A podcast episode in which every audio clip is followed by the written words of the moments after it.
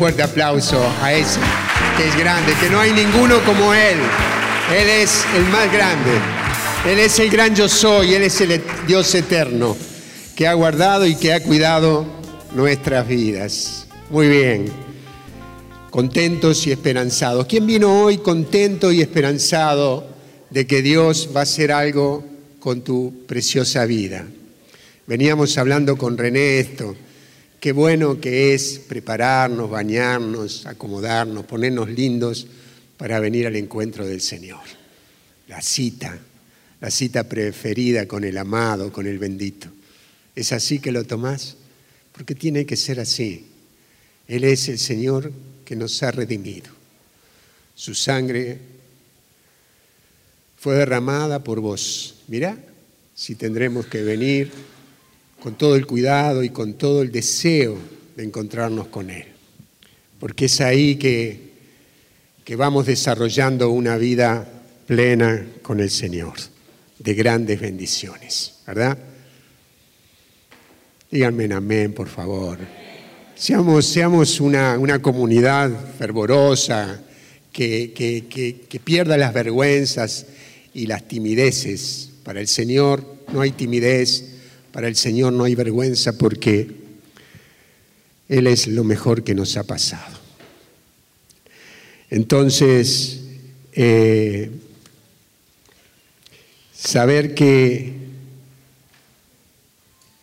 que porque, porque el Señor es el Espíritu y donde está el Espíritu del Señor, allí está la libertad. Segunda de Corintios 3:17. Si, pudiéramos resumir con una palabra, la voluntad del Señor sería libertad. Él quiere libertad para nosotros, quiere que seamos libres, libres. Quien después que conoció al Señor se ha sentido libre y libre de todo, tal vez una cantidad de cosas, de pecados y de, y de miserias que lo tenían atado. Quien ha dejado de, estar encadenado a cosas y hemos sido liberados de, tantos, de tantas cosas que el enemigo nos tenía atrapado. Dios quiere que, que nuestra libertad, la libertad, de, la libertad del pecado, la libertad de la enfermedad, la libertad de la pobreza, la libertad del, del mal carácter, de las, de las peleas en la familia. El Señor quiere liberarnos de todo eso. Y creo que cuando caminamos en el Señor, cuando vamos caminando en el Señor, vamos sintiendo, si somos firmes, si deseamos de todo corazón cada mañana vivir una vida en el orden de Dios, vamos sintiendo que todas esas cargas y todas esas cosas que, que nos tenían prisioneros nos vamos liberando de ellas. Dios quiere más que nada nuestra libertad. Y en Lucas, en Lucas en el capítulo 4 del 18 al 19, dice que el Espíritu, el Espíritu del Señor, el Espíritu del Señor está sobre mí porque me ha consagrado por la unción él me envió a llevar la buena noticia a los pobres, a anunciar la liberación a los cautivos y la vista a los ciegos, a dar la libertad a los oprimidos y proclamar un año de gracia del Señor. El Espíritu del Señor, dice Jesús, está sobre mí. Esto de que es lo que quiere Dios, ¿no? Anunciar la liberación a los cautivos, a los que hemos estado cautivos y a los que todavía tal vez están cautivos porque no han conocido al Señor que libera, al Señor que sana, al Señor que fortalece, al Señor que trae paz y calma a nuestras vidas y a nuestras familias. Pero miren ustedes, vamos a ver esta historia que está en, Éxodo. Yo sé que vos trajiste tu Biblia, que la tenés ahí, tal vez no podés sacar muchos, no podés leerla mucho porque hemos implementado esto acá, pero sé que por ahí podés ir anotando algunas cosas y, y, tomar y anotar esta cita bíblica para, para verla en tu casa y, y leer esto. En Éxodo capítulo 14, en el versículo 5 en adelante, dice así, cuando informaron al rey de Egipto que el pueblo había huido, el faraón y sus servidores cambiaron de idea con respecto al pueblo y exclamaron, ¿qué hemos hecho? Dejando partir a Israel, nos veremos privados de sus servicios. Entonces el faraón hizo enganchar su carro de guerra y alistó sus tropas, tomó 600 carros escogidos y todos los carros de Egipto con tres hombres en cada uno. Si leemos más atrás, en los capítulos anteriores de Éxodo, nos vamos a encontrar con que Dios obró con fuerza, con poder sobre Egipto y sobre el faraón para liberar el pueblo hebreo. ¿Y cómo lo hizo? Con diez plagas, ¿verdad?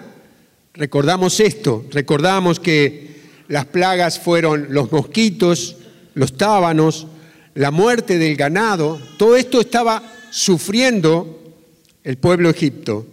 Eh, y la muerte del ganado, los, la úlcera, el granizo, la langosta, las tinieblas y por último fue la muerte de los primogénitos.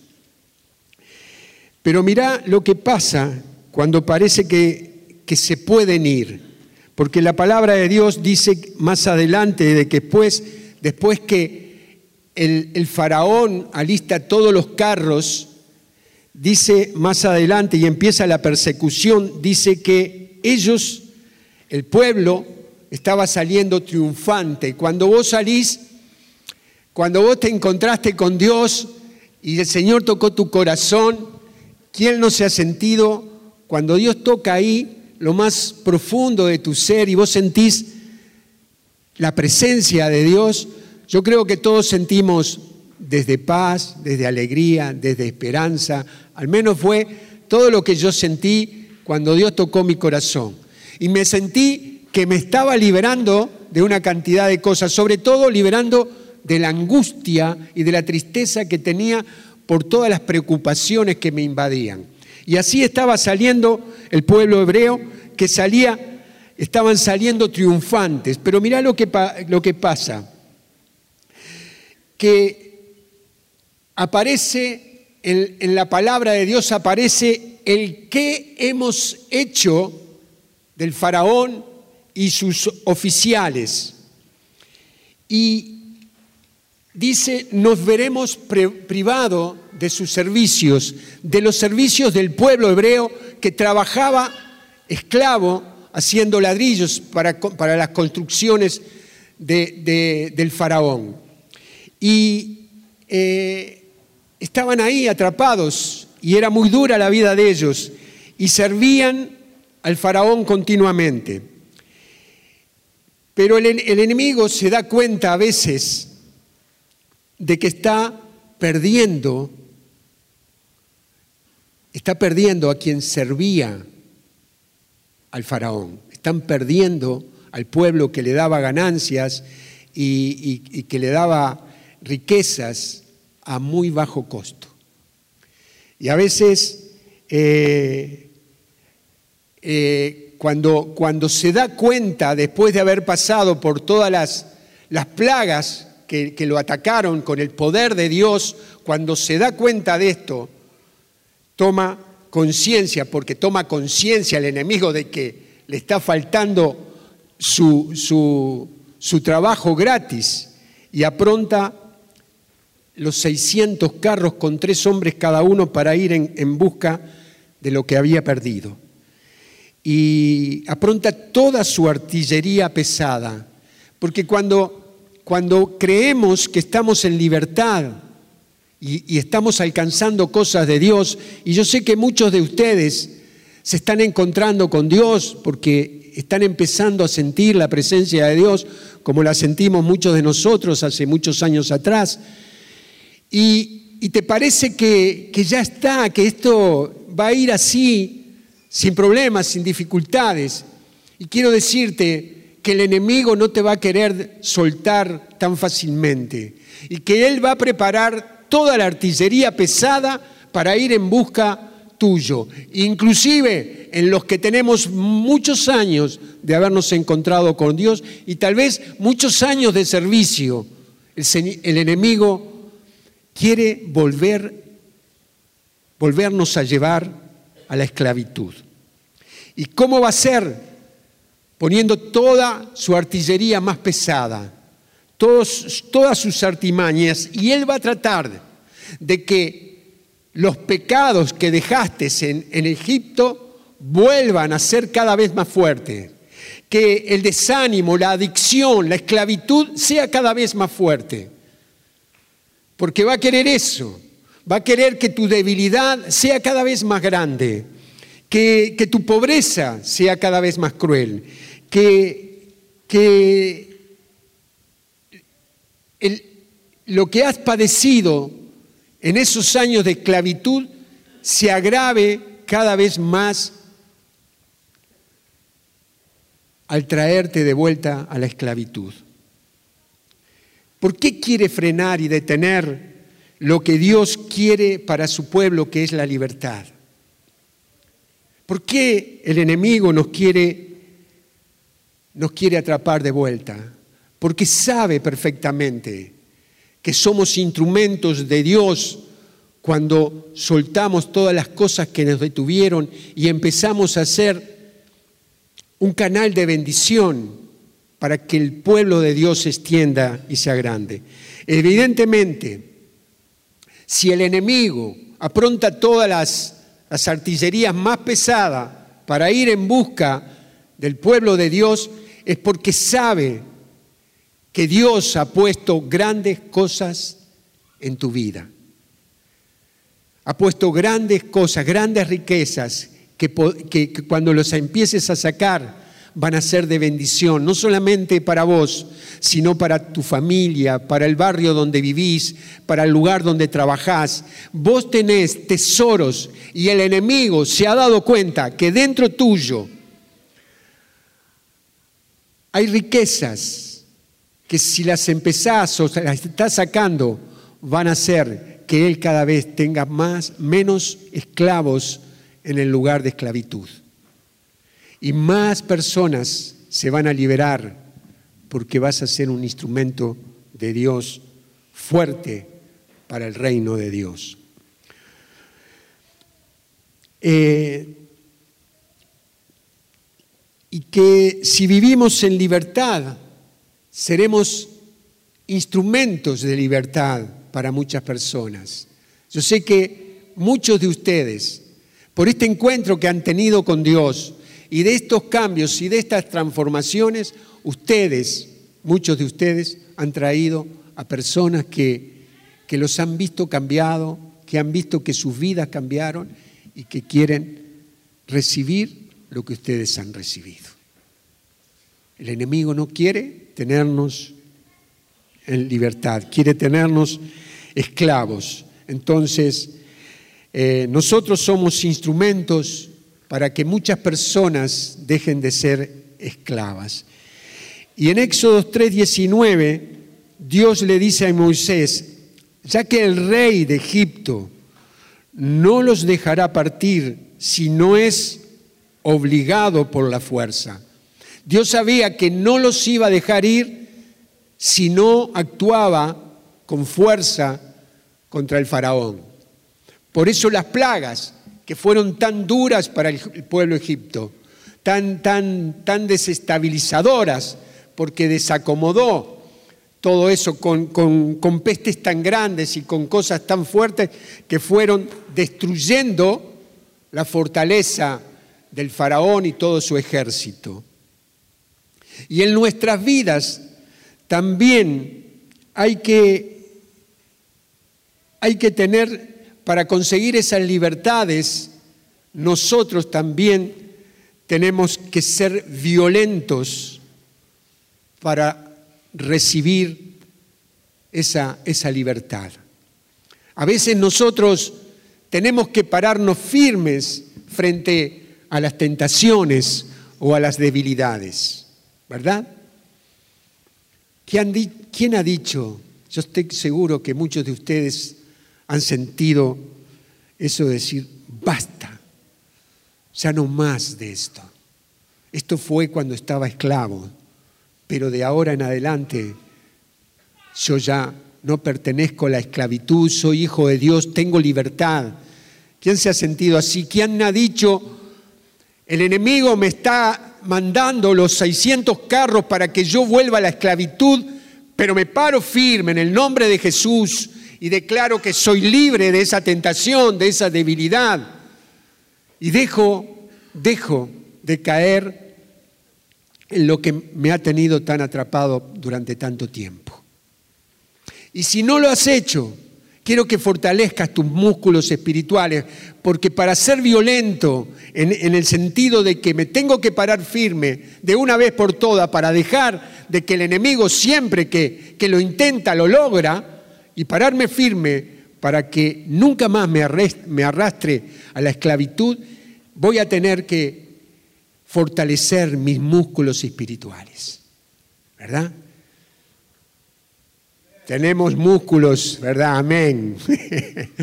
tenemos músculos a veces porque hacemos ejercicio, porque tenemos trabajos donde hacemos fuerza, pero tenemos el músculo más importante, es el músculo espiritual, donde nosotros tenemos aceitado esa relación con Dios, donde nos encontramos y encontramos que en Él encontramos la fortaleza para enfrentar los 600 y miles y miles de carros que el enemigo pueda enviar contra nosotros. Amén. Dale un fuerte aplauso al Señor.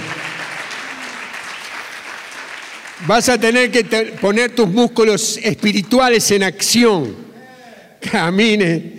Miren, cuando, cuando nosotros estábamos por comprar nuestra casa, la primera casa, Teníamos el crédito en el banco y a la noche, a la tardecita, iba con un cheque a, sellar, a dejarle una seña para comprar la casa que, que habíamos visto y que el, el precio más o menos nos servía y todo. Y yo fui tan ilusionado, tan entusiasmado con eso que iba a ser. Y cuando llegué a la casa, golpeé y me salió el dueño y le digo, bueno, te vengo a traer la seña para, la casa. Digo, mirá, la vendí hace un rato. Me la pagaron de contado. Y yo salí de ahí quebrado. Le digo, ¿por qué? Yo veníamos de, luchas y, luchas. Y teníamos la esperanza de tener nuestra casa propia. Y salí de ahí, salí que eh, Hice, caminé tres o cuatro pasos y se me empezaron a caer las lágrimas.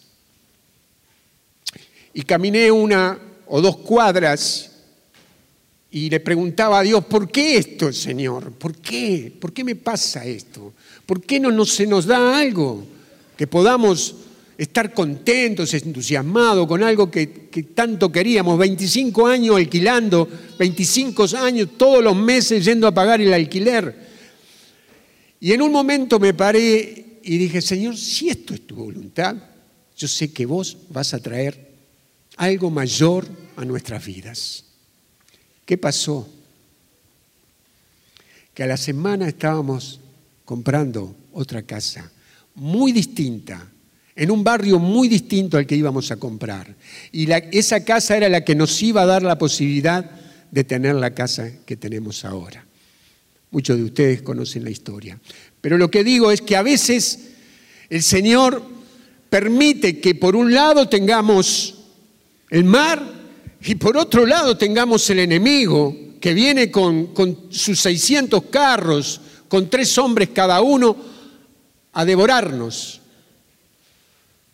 Y a veces permite estas cosas que nos presionan y nos dejan atrapados y parecería que que no hay salida, Pero la salida está cuando nosotros nos paramos firmes y enfrentamos todo lo que se nos pueda venir porque tenemos confianza y porque sabemos que en Dios siempre habrá una salida. Decí conmigo, en Dios siempre hay una salida. Y eso es lo que Dios nos da, una salida para tu vida, para mi vida, para la vida de los que confían en Dios. Siempre, siempre hay una salida. Entonces, tener la certeza de que Dios abre los mares y que Dios nos da en los momentos más difíciles la fuerza para enfrentarla. No fue fácil dejar, dejar la esclavitud. Dios usó esas diez plagas. Dios estaba ahí, trabajando a favor de su pueblo. Y para la libertad. Y pensaba esto también, que no fue fácil para el Señor Jesús morir por nosotros. No fue fácil, ¿verdad? Y él oró al Padre, si puedes, aleja de mí este cáliz, pero que no se haga mi voluntad, sino la tuya. Era algo difícil, pero él hizo esta oración, que no se haga mi voluntad, sino la tuya. Él también pedía para que fuera de otra manera, para que fuera de otra manera, no morir en la, en la cruz, para que fuera de otra manera. Y lo que tenemos que ver es esto, es que fue gratis para vos y para mí la liberación. No nos costó, pero a Jesús le costó mucho. Él pagó el precio para que nosotros tuviéramos libertad. Él fue a la cruz y dijo, aquí estoy yo, a ellos no lo toquen. Y tuvo un precio que no lo pagamos nosotros, lo pagó Él por nosotros. Ahora, pongamos atención a esto, miren, volvamos al capítulo 14 de Éxodo. Eh, Dios manda las diez plagas para liberarlos y el pueblo quiere volver. Mirá vos, Versículo 10 de este capítulo 14. Cuando el faraón ya estaba cerca, los israelitas levantaron los ojos y al ver que los egipcios avanzaban detrás de ellos, se llenaron de pánico e invocaron a gritos al Señor. Y dijeron a Moisés, ¿no había tumbas en Egipto para que nos trajeras a morir en el desierto? ¿Qué favor nos has hecho sacándonos de allí? Ya te lo decíamos cuando estábamos en Egipto, déjanos tranquilo, queremos servir a los egipcios. Le estaban diciendo como si nosotros ahora, Señor, ¿para qué moriste en la cruz? Déjanos vivir con los pecados que tenemos. Queremos seguir viviendo la vida de pecado que teníamos antes. ¿Para qué nos sacaste de la esclavitud y nos trajiste a una vida distinta si ahora nos están atacando?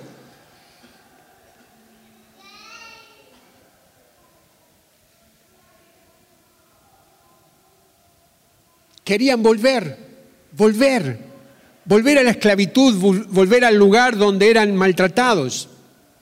No era normal para el pueblo de Dios ser golpeado y maltratado como lo eran, con muchas horas de trabajo. Olvídate de que se pagaban las horas extras, olvídate de las vacaciones, olvídate del aguinaldo, olvídate. Había, no había nada de eso. Había muchas horas de trabajo en malas condiciones con maltrato, había todo eso, pero querían volver a ese lugar. Ahora, ¿por qué volver? ¿Por qué volver a ese lugar? ¿Por qué querían volver? Porque no conocían. la tierra que emana leche y miel. Porque no conocían lo que Dios tenía preparado para ellos. 400 años viviendo en esclavitud, generación tras generación de esclavos. Nacían niños como los que presentamos acá y eran destinados a la esclavitud. Y Dios viene y hace la fuerza de mandar las diez plagas para que ellos después quisieran volver a la esclavitud. ¿Para qué nos trajiste acá a morir en el desierto?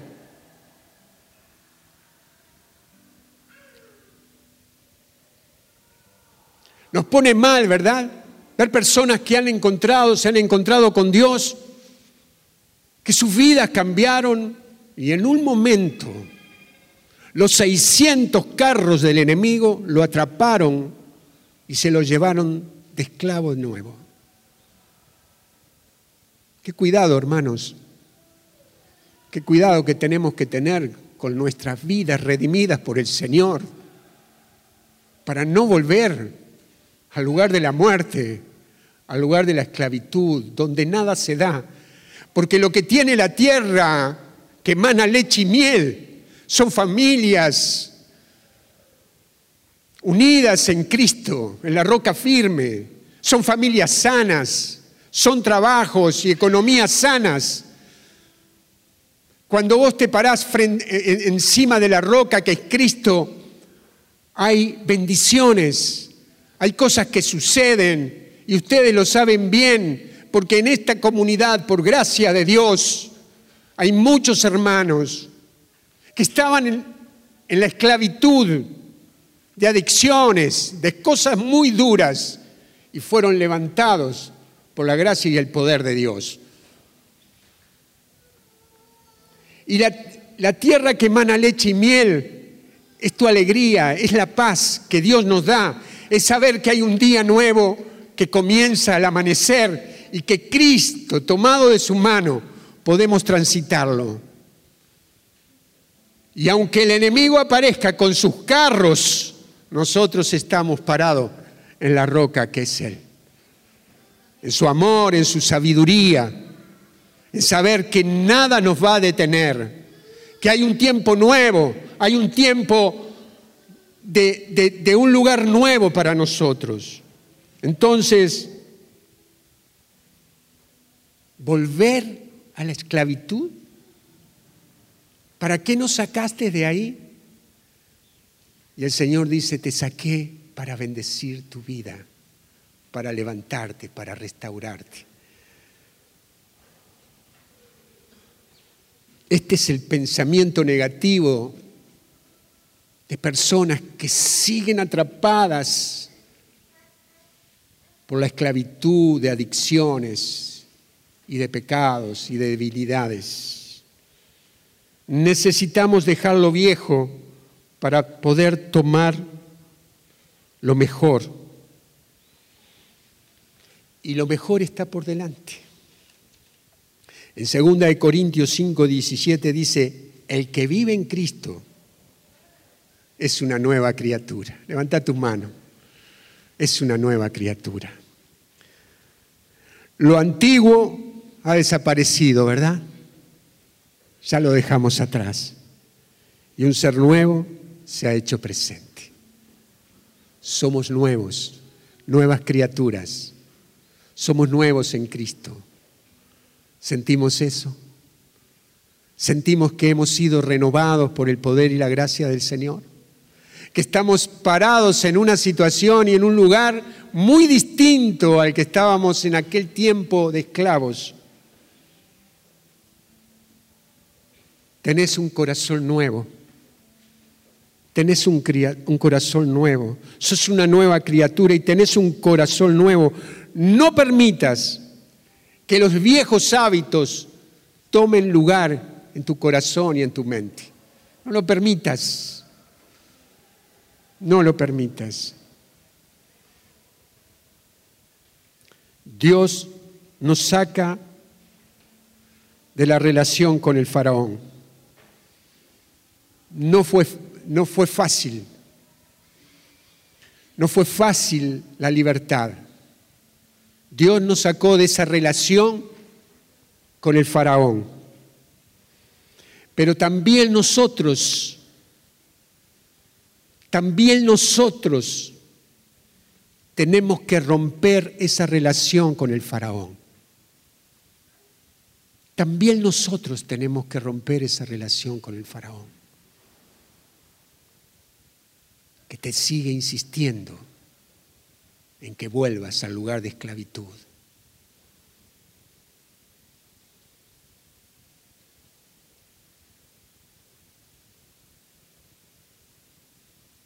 El Señor te dice, yo sé los planes que tengo para ti.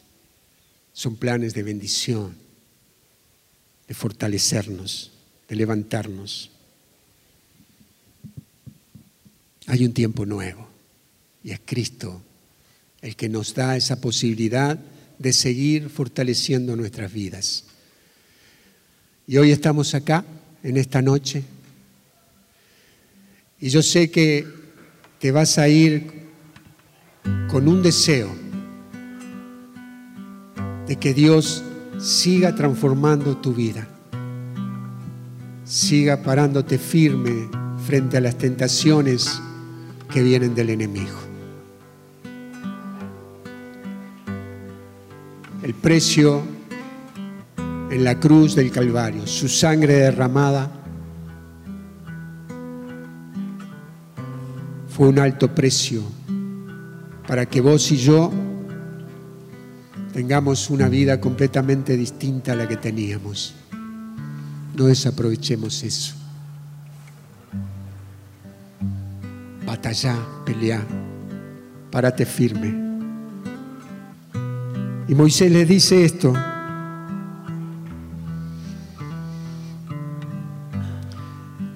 Cuando se quejaba el pueblo de Dios, Moisés respondió al pueblo, no teman, manténganse firmes.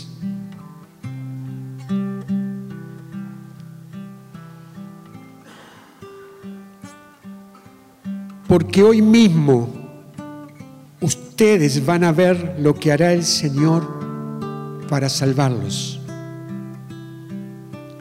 A estos egipcios que están viendo hoy, nunca más los volverán a ver. El Señor combatirá por ustedes sin que ustedes tengan que preocuparse por nada.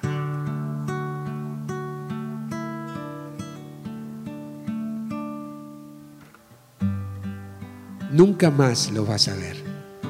Si confías, si tenés plena confianza en Dios, los que te vienen a buscar no te tocarán, porque el Señor combatirá por vos. Sos libre. El Señor nos ha liberado. Tenemos todas las posibilidades de acrecentar nuestras vidas, de acrecentar todo lo que tenemos, de ser mejores de criar hijos sanos, bendecidos, de tener matrimonios fuertes, de tener economías sanas, de ser sanos física y espiritualmente y emocionalmente. ¿Por qué? No solamente por las diez plagas que mandó a Egipto, sino por la sangre del cordero derramada en la cruz. Hay libertad en vos y en mí por su sangre.